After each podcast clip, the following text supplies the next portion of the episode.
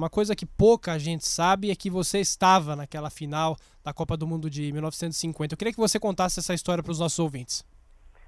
Não, com relação à Copa de, de, de 1950 no Maracanã, antes, antes desse estádio estar tá, tá pronto, eu tenho uma história ainda em que eu joguei uma pelada, né, coisa de garoto ainda com 15 anos, 14 anos, no derby, onde justamente o Maracanã ficou no seu lugar, porque o derby era onde tinha as cocheiras do cavalo que, que ali demoliram, foram transferidos para o Jockey Club, e eu havia jogado ali alguma, algumas partidas de futebol, na pelada, com, de, descalço, com tênis, e jamais poderia pensar na minha vida que eu ia assistir uma Copa do Mundo no Maracanã e servindo o Exército, porque eu estava servindo o Exército naquele dia, na arquibancada, de verde oliva, capacete, cacetete, bate-boot, tudo que eu tinha de direito.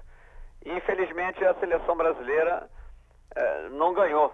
Né? Tinha uma vantagem do empate, abriu o score, fez 1 a 0 e a, acabamos sofrendo uma derrota que jamais nós poderíamos pensar. O Maracanã, antes da partida, era, era um colírio, é, o Maracanã totalmente repleto com lencinhos brancos, todo mundo com lencinho branco na mão.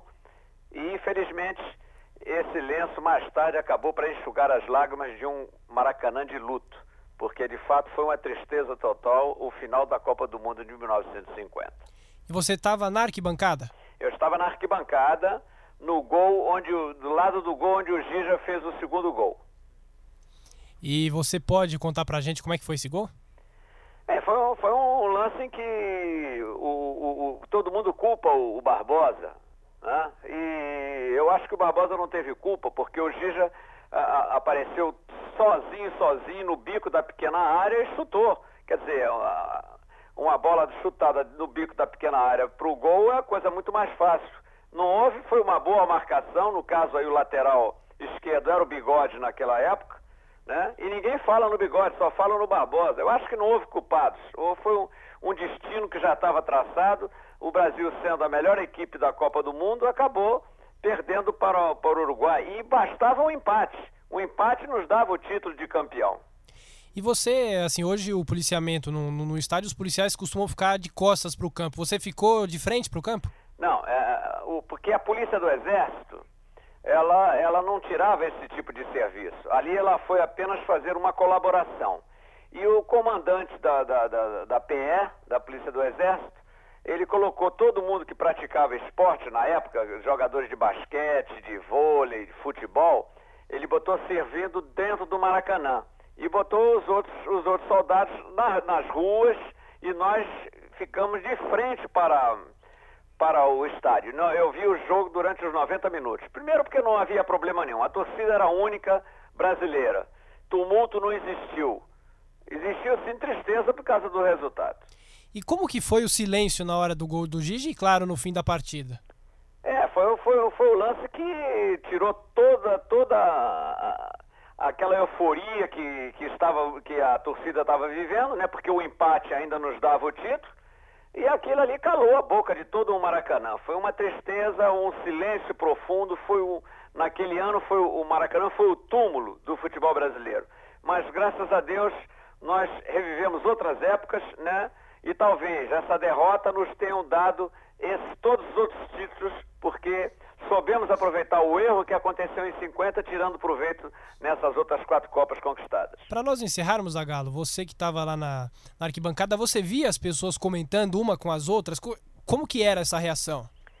Não, o problema de falar é, é, é difícil, porque já são 50 anos, eu não, vou, não posso aqui me lembrar o que estava se passando. A tristeza, é evidente que todo mundo eh, que estava no Maracanã sentiu, né? Na hora que a bola entrou, sentiu que ali estava fugindo do primeiro título mundial do Brasil.